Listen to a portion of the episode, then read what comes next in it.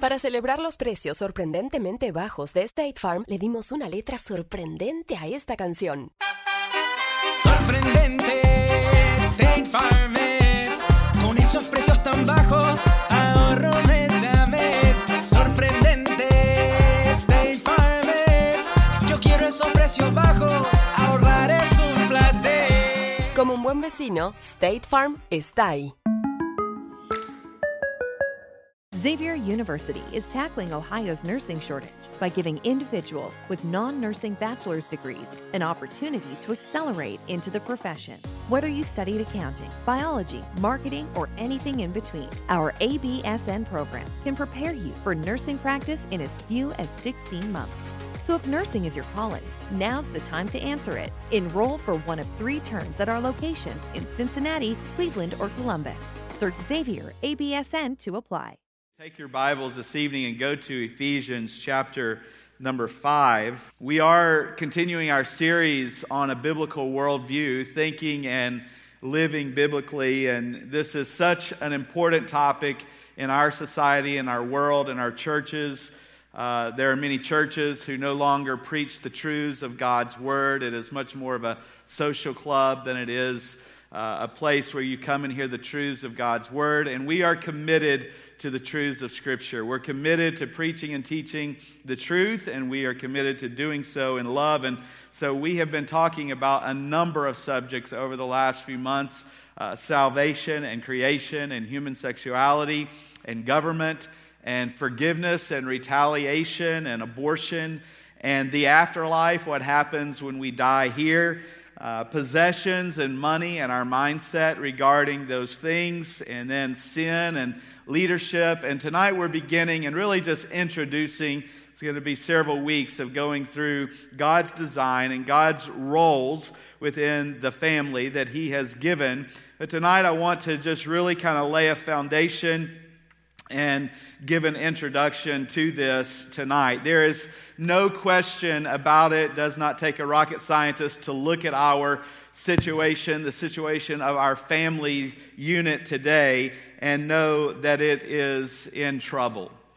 Uh, 24 million children in America, that is, one out of every three children, live in a home without a father. 24 million children in our country. 40% of all babies that are born in America, and this was 10 years ago, were born to unmarried mothers, almost half of the babies in our country. As many children today are being raised by their grandparents as are being raised by their fathers. And we see just a huge amount of that today where grandparents have had to take in their children into their homes and to raise them. So, families are under great attack, and often children become the casualties or the sufferers of that attack. It's been estimated that even within the church in recent years, that as high as 70% of young adults walk away from the faith in which they were raised in. Those that are 30 and younger have said no thank you to Christian faith that they were raised and brought up in. That is why it is so important for us as a church to continue to stay focused upon reaching the next, next generation and teaching our, our young people and our teenagers and our young adults, which I'm so thankful to see uh, such a variety of ages here tonight from the 20s all the way up to 90. Uh, here tonight to worship the Lord together and our children because it is important that we pass this truth down to them. But the main, mainstream media and our society daily parade and propagate divorce and sexual rebellion and abortion and infidelity and homosexuality and women's liberation and children's rights, all in an attack against the family unit that God designed and God created. Those who lead those movements, they're aggressive, aren't they? They're outspoken, they're forceful, they're domineering, and they find their most fertile ground for their propagation and their viewpoints now in our colleges and in our universities where our young people are being taught. Very anti biblical teaching when it comes to the family. And I've put a few of these in your notes tonight. Miss Ti-Grace Atkinson of the National Organization of Women says she seeks to eliminate all reproduction, all marriage, all motherhood, and all love. That sounds pretty fatal to a society, doesn't it? She said marriage is legalized servitude, and family relations are the basis for all human oppression. Dr. Armand uh, Nicholi II of Harvard Medical School says regarding the assault on the family unit these trends will paralyze the family. They will destroy its integrity and cause its members to suffer such crippling emotional conflicts that they will become an intolerable burden to society. He says, What about the future? First, the quality of family life will continue to decline producing a society with a higher incidence of mental illness than ever before. 95% of our hospital beds may be taken up by mentally ill patients.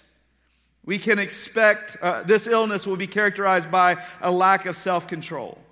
We can expect the assassination of people in authority to be frequent occurrences. Crimes of violence will increase, even those within the family. The suicide rate will rise as sexuality becomes more and more unlimited and separated from family and emotional commitment.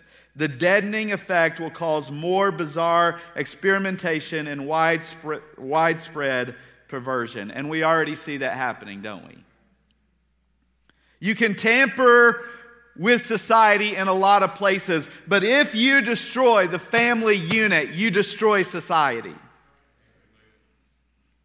Family, as God designed it, is still at the heart and soul of human society. And family, as God created it and as God designed it, should still be a place of intimacy, a place of joy, a place of love, a place of social, socialization, a place of security. It ought to be a place where we love to come home to.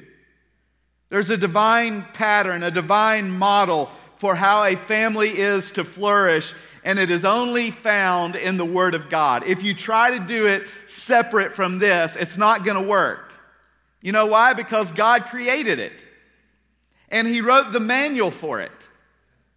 And he, he says, if it is going to flourish, if it's going to work as I have designed it to work, then you are going to have to set aside the philosophy of the society and the world in regards to the family, and you are going to have to do it God's way.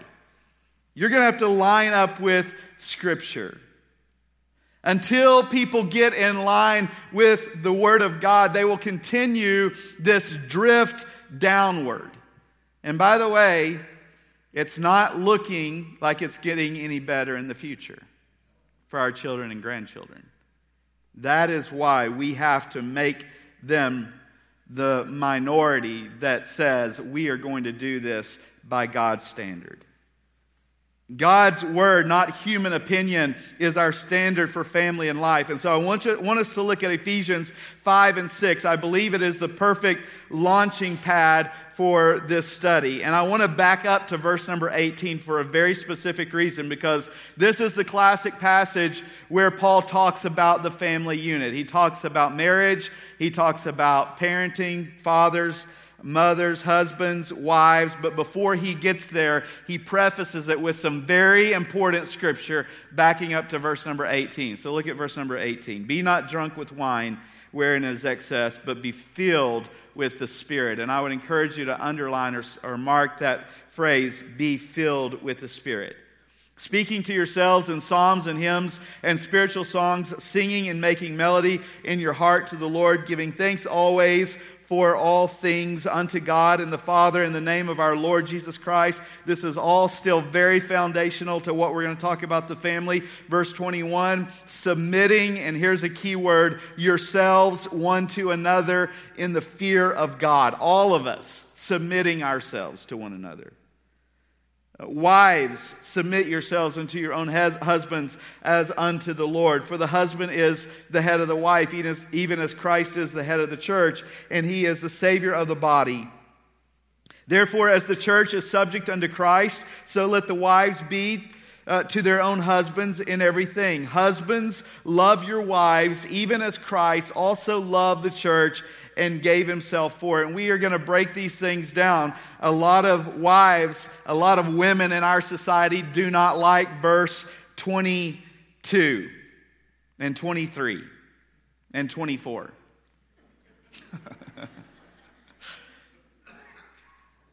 and it is a hard command sometimes. It does take setting aside pride and it does require selflessness. But if you want to honestly look at the most difficult of the two commands, men, we have a very strong command given to us in verse 25. What a standard that has been given to us to love our wives as Christ loved the church. That is the standard that you and I have that he might sanctify and cleanse it with the washing of water by the word, that he might present it to himself a glorious church, not having spot or wrinkle or any such thing, but that it should be holy and without blemish. So ought men to love their wives as their own bodies. He that loveth his wife loveth himself. For no man ever yet hated his own flesh, but nourisheth it and cherisheth it. How many of you fed yourself today? We cared for ourselves, didn't we? Says, This is, I know some of you did because I watched you across from the table. We take care of ourselves. The Lord did the same for us. Verse 30 For we are members of his body, of his flesh, of his bones. For this cause shall a man leave his father and mother, and shall be joined unto his wife, and they two shall be one flesh. This is a great mystery, but I speak concerning Christ and the church. By the way, in a Christian marriage, not only do, we have these responsibilities for the home to work well, but we also have this responsibility because Christ said, I want the Christian marriage to picture my love to the church. Which means that a lost world should be able to look at our marriage and say, wow, there's something very different about that marriage that makes them wonder what is it that's different about Brian and Bethany than us? And at the heart of it, they ought to see that it is centered around Jesus Christ. Our marriages ought to be in demonstration, sharing the gospel with those around us. Verse 33 Nevertheless, let every one of you in particular so love his wife even as himself. He keeps coming back to this. And the wife see that she reverence her husband or respect her husband. Chapter 6 Children, obey your parents in the Lord, for this is right. Honor thy father and mother, which is the first commandment with promise, that it may be well with thee, thou mayest live long on the earth. And ye fathers, provoke not your children to wrath, but bring them up in the nurture and the admonition of the Lord. There is so much there that there's no way we'll even touch tonight. But I want you to look at two paramount commands given in the very introduction of all of this, backing up to verse 18. Two things that I want you to look at tonight being filled with the Holy Spirit and submission. And I want to talk about those things.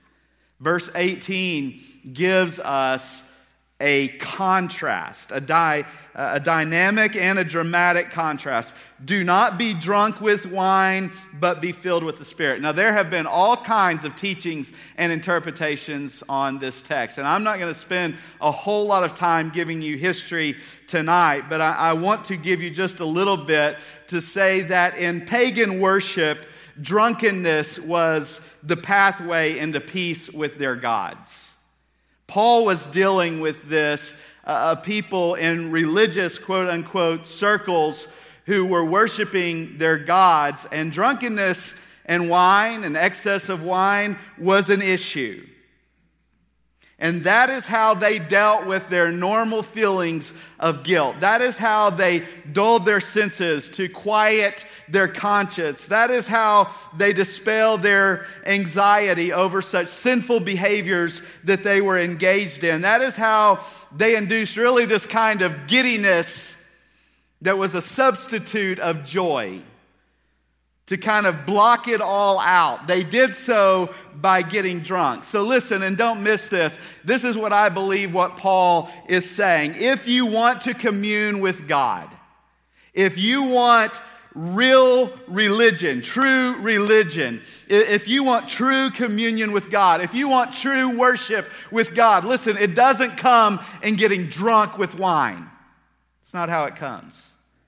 It comes in being filled with the Spirit. We know this as well that drunkenness and alcohol has destroyed many a family. I'm not going to debate all the ins and outs of alcohol in Scripture, but I can tell you this I've lived long enough to see it destroy a lot of people's lives. I, I have seen it destroy a lot of people's testimonies. So for me, I say it's not even coming close to me. Staying away from it completely. It can overtake someone's life. It can, at many times, hurt the name of Christ. It certainly can become a tool of Satan to demolish homes. And you've seen it, and I've seen it. And so we see its effect upon the home. We see its effect upon our relationship with God when it overtakes us. And Paul is saying, don't be consoled by alcohol, but be controlled by the Holy Spirit. That's the contrast. There's a parallel passage to this. I want you to look at verse 18 and 19 back in your Bibles. And I want to read for you the parallel passage because I want you to understand the, the concept of being filled with the Spirit because there, there's a lot of misconceptions about that as well today. What does it mean to be filled with the Spirit? By the way, this is foundational for having the kind of home, the kind of family that God wants us to have. These two things being filled with the Spirit and submission. If we can get those two things, things are going to go a lot easier in our families. So I want to read Colossians 3:16 to you, and I want you to look at verses 18 and 19 of Ephesians 5. Colossians says this Let the word of Christ dwell in you richly in all wisdom. Uh, that, I believe, is a substitute phrase for be filled with the Spirit because I want you to see the rest of the verse. He says, Let the word of Christ dwell in you richly in all wisdom, teaching and admonishing one another in psalms and hymns and spiritual songs, singing with grace in your hearts to the Lord. He is saying, let the word of Christ dwell in you richly, really as the same thing as being filled with the Holy Spirit. When the word of Christ dominates our life and we respond in obedience to the word of God, it is the same as being controlled by the Holy Spirit. Obedience to the word, letting it dwell in us richly, is being filled with the Spirit. Being filled with the Spirit is not some kind of mystical experience. It's not mystical.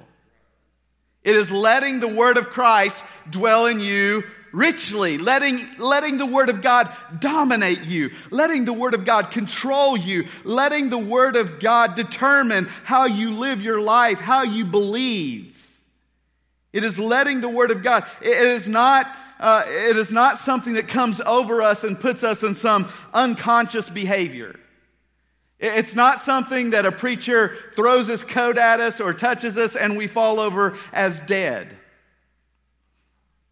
It, it is not some ecstatic speech that we go out into. It is not something that where we're just beyond beyond control. Now, we might be out of our control, but whose control are we under? God's control, the Spirit's control. Being filled with the Spirit of God. It is simply to be controlled by the Spirit of God as we are obedient to the Word of God. So, a right kind of marriage relationship, a right kind of family relationship, is built on a redeemed life and it is powered and it is energized by the Holy Spirit in obedience to the Word of God. Does that mean that there is no emotion in Christianity? Absolutely not. That's not what it means. You ought to feel when you're obedient to the Word of Christ, you ought to feel God working in your heart. The Bible is full of Psalms that describe emotion, describe lifting of our hands to the Lord. If you don't like that, you have to take it up with the psalmist, not with me.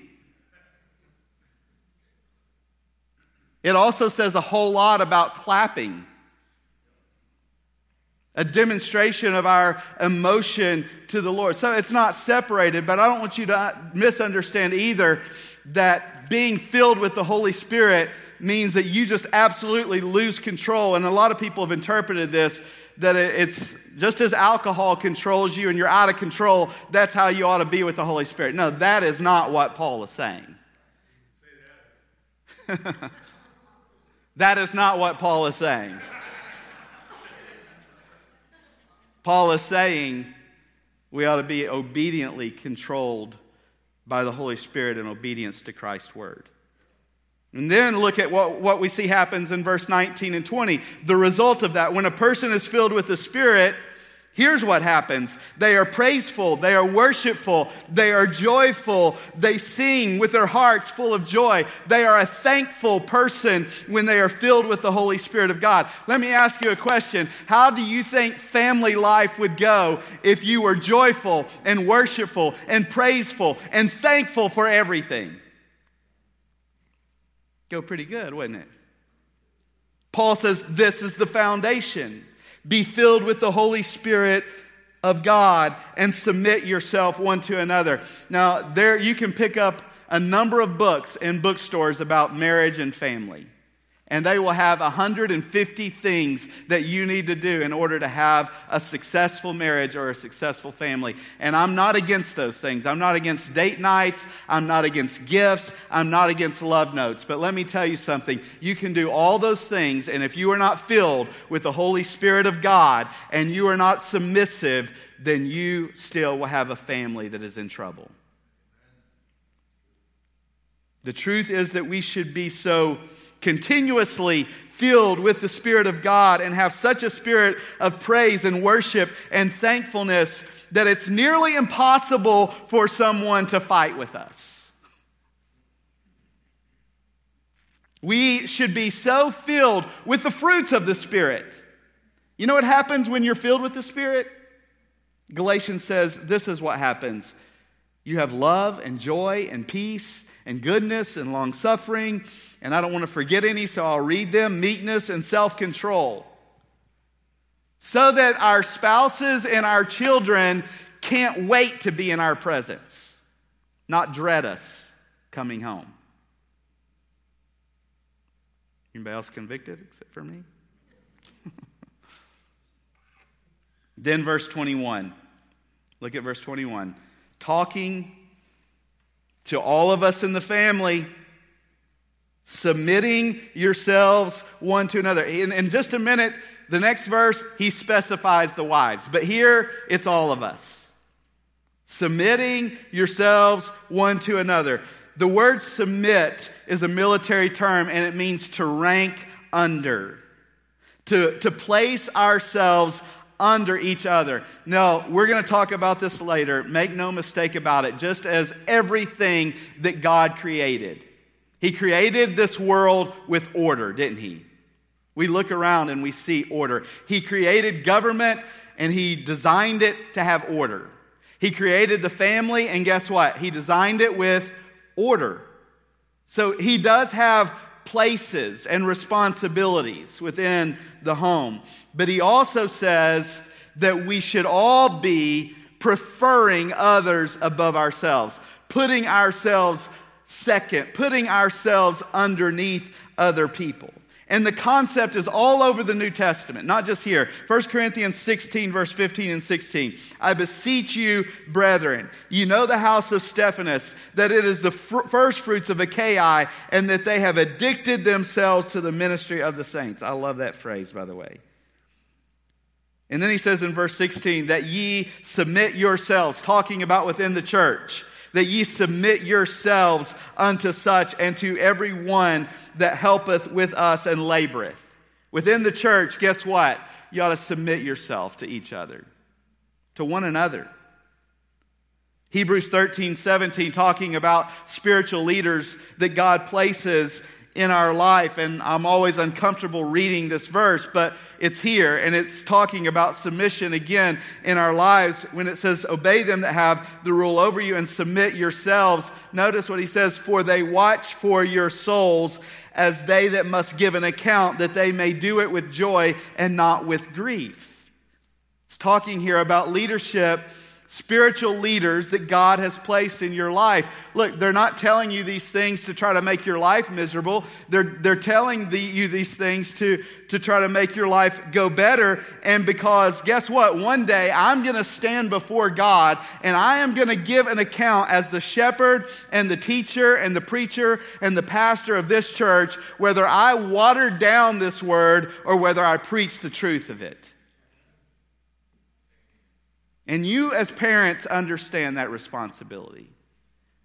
That sometimes your kids don't always like what you tell them, do they? But you told them anyway because you too, as a parent, are going to stand before God for the truths that you teach to your children.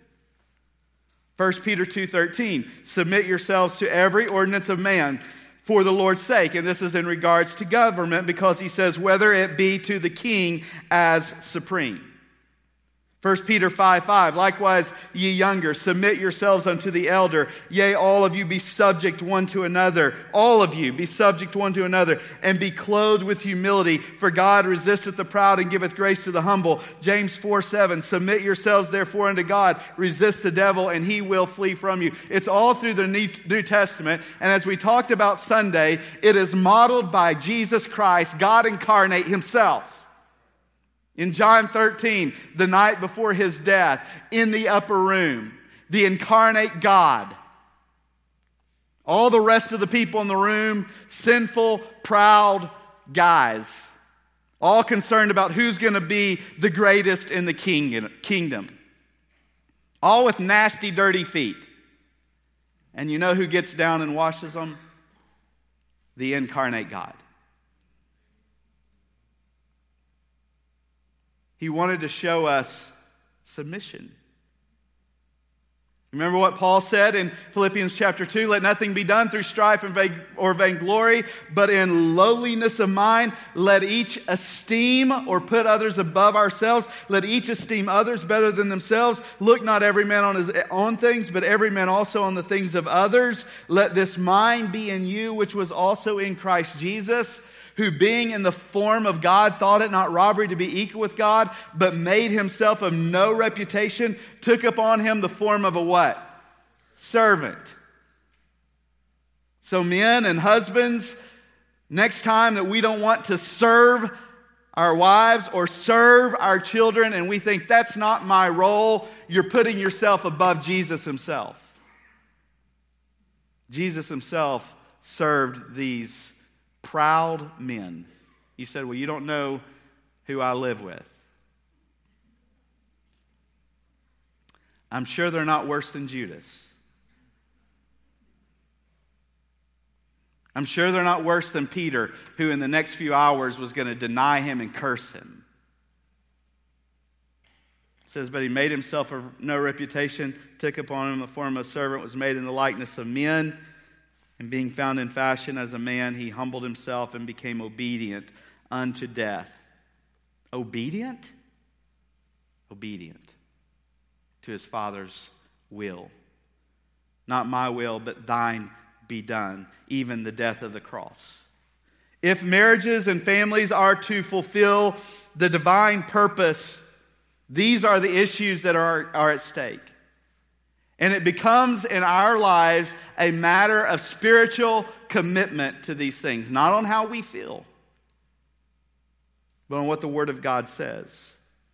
That means if we're willing to be obedient to the Word of God, allowing the Spirit of God to control us, if we are willing uh, for our hearts to be filled with such overwhelming joy that we sing and we worship God if we are ever thankful for every single thing that comes into our life, if we are willing to submit ourselves to one another in the fear of Christ, then we are going to have meaningful relationships in the home. But apart from unselfish devotion to God and unselfish devotion to each other, guess what? It is not going to happen.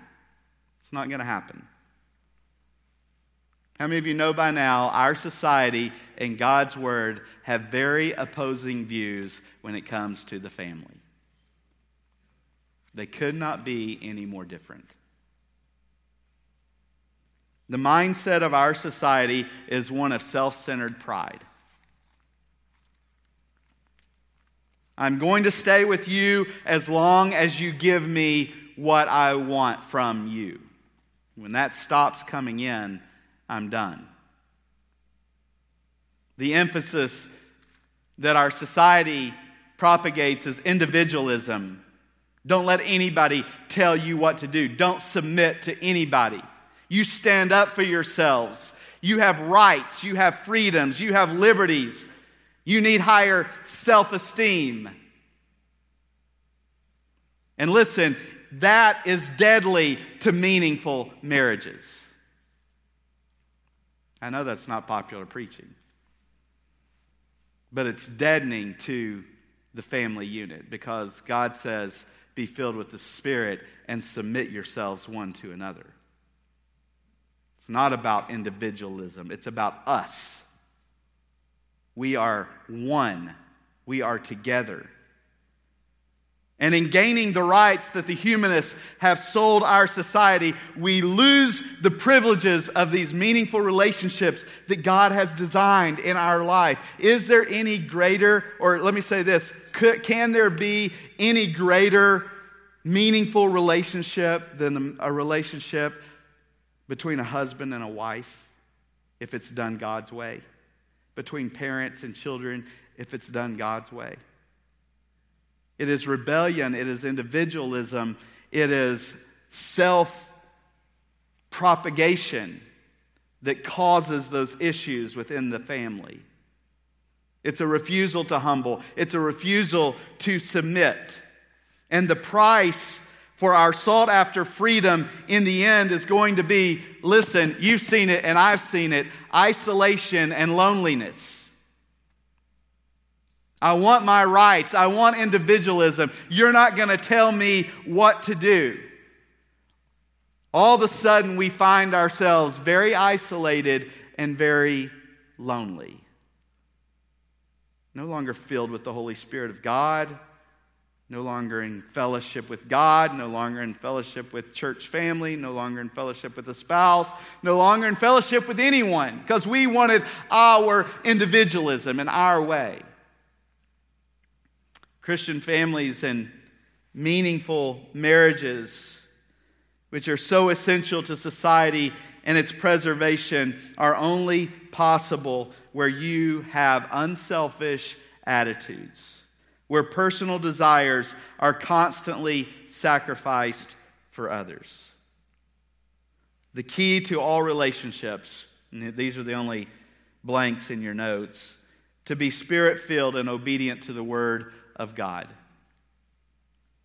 To be spirit filled and obedient to the Word of God, which I believe are the same thing, certainly go hand in hand. Number two, to have a song of praise on our hearts and lips. These are all the foundational principles before he even gets into all the specifics on the home.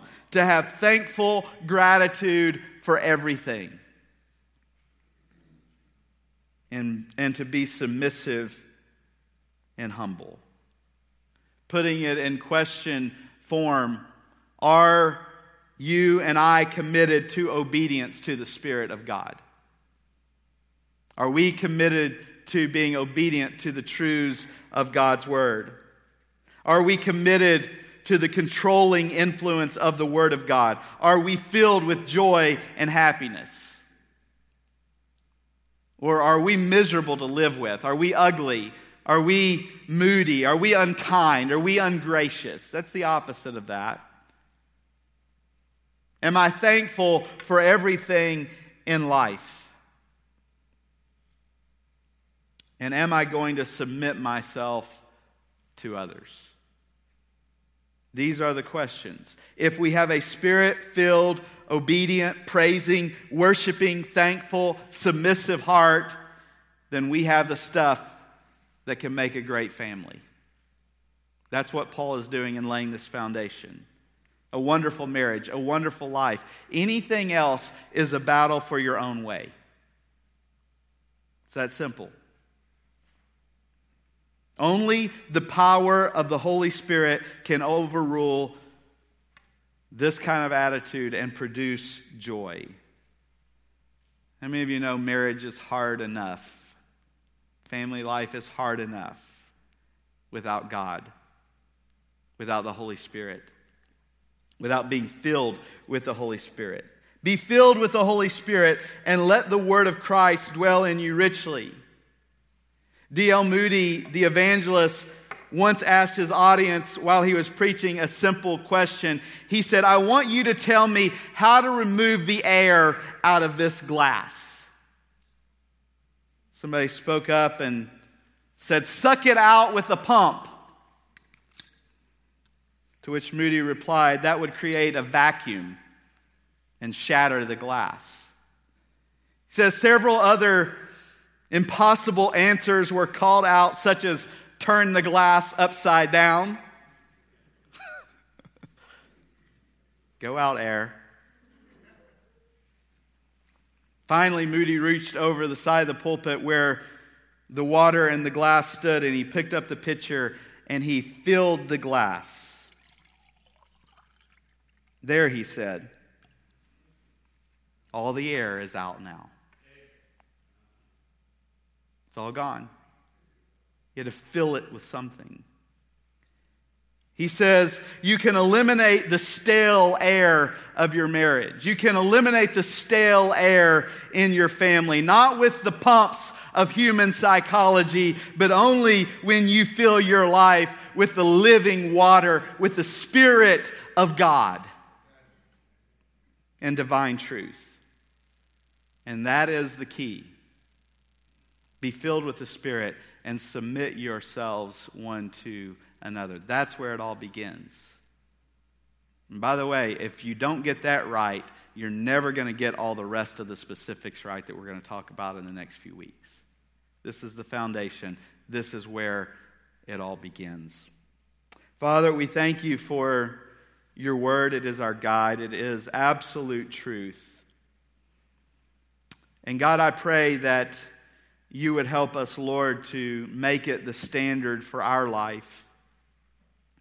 I pray, Lord, that in this church you would help us to be a people who prefer, submit.